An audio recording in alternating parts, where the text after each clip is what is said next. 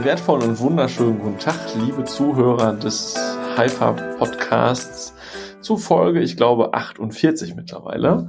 Und äh, ich war ja neulich auf der DKM und ich habe mir für heute was rausgesucht, die ich meinem lieben Freund Stefan gleich mal ein bisschen, ja, was kommt denn jetzt? Versuche, was rauszulocken. Aber erstmal wunderschönen guten Tag zum Hunsrück. Wie ist die Lage da bei dir, mein Lieber? Vielen Dank zurück. Ich finde es ja super, wenn ich schon immer mit wertvollen Grüßen hier in Empfang genommen werde. Das fühlt sich immer direkt schon gut an. Sehr gut. Direkt wahr. Direkt wahr. Ich sehe den Kontostand dann immer schon durch die Decke gehen. Wir müssen öfter sprechen. Ja, noch öfter. noch noch ja. öfter. Mal gucken, ob wir das gleich auch noch. Was hast du denn für, für ein kontroverses Thema, mit dem du mich hier ärgern möchtest, rausgesucht? Naja, auf der DKM ist halt das Thema Nachhaltigkeit, Klimawandel, Umweltschutz halt auch immer irgendwo präsent gewesen. Habt ihr ja erzählt, dass ich da unterwegs war und einfach mal so eine ganz blöde Frage in den Raum gestellt. Ähm, wie kann man das eigentlich in der, im, im Alltag umsetzen, so als Vermittler, als hybrider Vermittler? Wie kann man, was, was für einen Beitrag könnte man leisten, um das Thema Nachhaltigkeit, Klimawandel, Umweltschutz ein bisschen entgegenzugehen? Da gibt's ja ganz viele spannende Ansätze. Ich weiß, dass ich das schon mal auf so einer Netzwerkveranstaltung gesagt habe, wo wir beide waren. Angefangen hat das ja damit, dass ich gesagt habe, nicht mehr mit dem dicken SUV fortzufahren beim Kunden für irgendwie eine Stunde Beratung oder so. Und ich weiß auch, wie wenig Begeisterung ich damit gestoßen bin mit dem Vorschlag. Verstehe so, ich. Schon, schon ist er ruhig. Ja.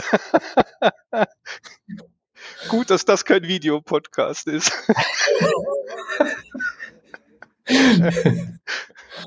Können wir ernst werden? Hallo? Entschuldigung, ja. Nein, ich finde, das ist eine Riesenchance für äh, sämtliche Branchen und natürlich auch für die Versicherungsvermittlerbranche, weil das ist das Thema, was uns hier die nächsten Jahre beschäftigen wird, auch wenn das im Moment wieder so ein Stück in den Hintergrund getreten ist durch Corona und Krieg in Europa und so weiter. Aber deswegen verschwindet das Thema Nachhaltigkeit äh, nicht. Und sich da ganz klar aufzustellen und zu positionieren und zu sagen, ich bin euer nachhaltiger Versicherungsmensch, das ist doch ein, ein riesen ja, USP wieder, um aus der Masse hervorzustechen und zu sagen, ich komme nur noch raus, wenn es unbedingt nötig ist. Und wenn ich rauskomme, dann komme ich eben nicht mit dem fetten SUV, sondern mit dem Elektroauto, vielleicht mit dem Elektro Smart oder sowas der irgendwo da klein unterwegs ist und setze damit dann äh, Zeichen und spreche damit dann auch wieder eine ganz bestimmte Zielgruppe ja an, nämlich die, die dieses Thema für wichtig erachten. Aber das ganze Thema ist ja nicht damit gelöst, dass ich sage, ich bin nachhaltig und umweltfreundlich unterwegs und schaffe mir jetzt ein anderes Auto an. Das ist jetzt nicht die Allheillösung, oder? Nee, du musst das Wenn dann ganzheitlich leben. Also damit fängt das an. Das finde ich sind die ersten kleinen Schritte, sich da zu positionieren. Und dann äh, ist es aber auch die Frage, was du für Produkte nachher anbietest. Ja, wenn es um Finanzierung geht oder um fondsgestützte Sachen oder sowas, was steckt denn dann dahinter? Aber das weißt du wieder besser. Wie, wie groß ist denn die Auswahl an nachhaltigen Versicherungsprodukten in der Branche? Also wird halt größer, ne? Versicherungsgesellschaften, Fondsgesellschaften, Kapitalanlagegesellschaften haben das Thema ja nun auch auf dem Fokus und müssen sie sogar auch. Dann werden sie also mehr oder weniger zu gezwungen, dass sie eben ähm, nachhaltige, äh, grüne ähm, äh, Produkte anbieten. Es gibt Versicherungsgesellschaften, da kannst du dir aussuchen, zahlst du lieber einen kleineren Beitrag oder einen etwas höheren und pflanzt dafür noch ein paar Bäume oder so. Ähm, da gibt's auch viele unterschiedliche Modelle. Ähm, also Produkte gibt's genug. Das, da muss man sich nicht groß umschauen, die findet man relativ schnell. Also ich war 2019 eingeladen zu einem Hackathon von einer Versicherung, der das Thema Nachhaltigkeit als Oberthema hatte. Und da ging es darum, nachhaltige Produkte zu entwickeln und zu finden. Ich muss allerdings sagen, dass die das nur sehr halbgar umgesetzt haben. Habe ich mich nachher sehr drüber geärgert, weil es kamen wirklich gute Ideen daraus, die dann aber nicht umgesetzt worden sind. Aber jetzt mal angenommen, du kommst jetzt mit deinem Lastenrad zu mir um mir Versicherungsprodukte anzubieten und äh, ich lege Wert darauf. Das wird nämlich immer häufiger der Fall sein, dass Kunden sagen, ja, ich möchte, aber ich möchte was Nachhaltiges haben. Jetzt hast du ja als Makler Zugriff auf viele Produkte. Könntest du mir eine Sachversicherung, eine Lebensversicherung und so weiter nachhaltig anbieten? Hast du heute schon die Auswahl dafür? Ja, grundsätzlich klar. Muss man sich im Vorfeld drauf, drauf äh, einstellen und vorbereiten, was, was die Produkte von anderen unterscheidet. In der Regel sind die etwas teurer. Das heißt also, muss der Kunde dann auch bereit sein, einen höheren Beitrag zu bezahlen.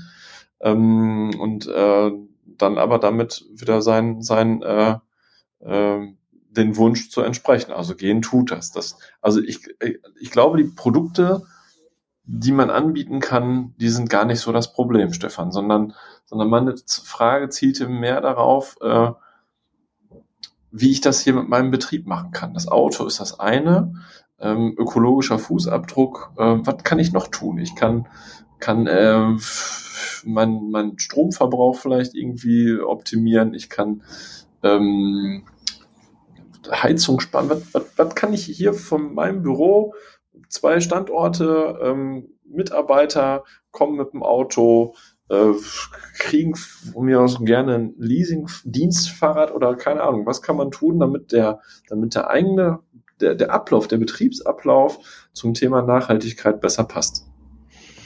Jetzt hast du ja ein Team. Also der erste Schritt wäre, sich mit dem Team zusammenzusetzen und zu sagen, wie können wir denn hier als äh, Agentur oder mit mehreren Standorten, wie können wir nachhaltiger werden? Da hast du völlig recht, das fängt mit, mit dem Auto an, das fängt mit dem Jobrad an. Das könnte sein, dass du den Mitarbeitenden im Team ein äh, Ticket für den öffentlichen Nahverkehr zur Verfügung stellst. Das kann darauf hinauslaufen oder sollte eigentlich schon längst, dass ihr zu einem Ökostromanbieter wechselt und dann äh, auch wirklich sagt, hier, wir nutzen 100% Ökostrom für unsere Agentur. Dann gibt's ja ganz viele andere Maßnahmen. Also du kannst ja selbst auch Umweltprojekte unterstützen. Ja, der inzwischen schon fast langweilige Klassiker ist, ihr pflanzt einen Bau für, keine Ahnung, so und so viel. Oder ihr spendet eine Prozentzahl eures äh, Gewinns, eures Überschusses in Nachhaltigkeitsprojekte. Das wäre auch etwas.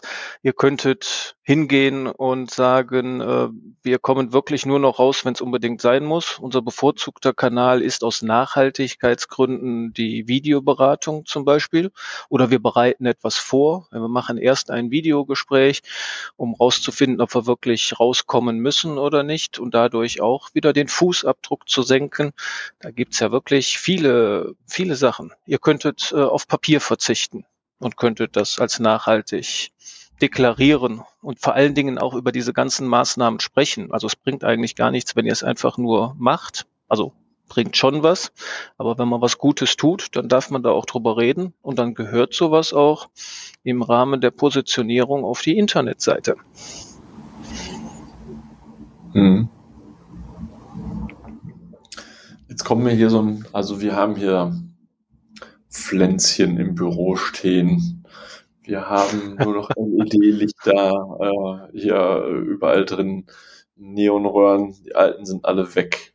Äh, wir haben nur noch ein Kindergeburtstag, das, das hat doch irgendwie jeder schon. Also ja, ne? genau. Aber wo, wo hört Kindergeburtstag äh, auf und wo geht's auch in was Spürbares? Also ich so vom, vom Bauchgefühl her sind das alles so Alibi-Sachen, ne?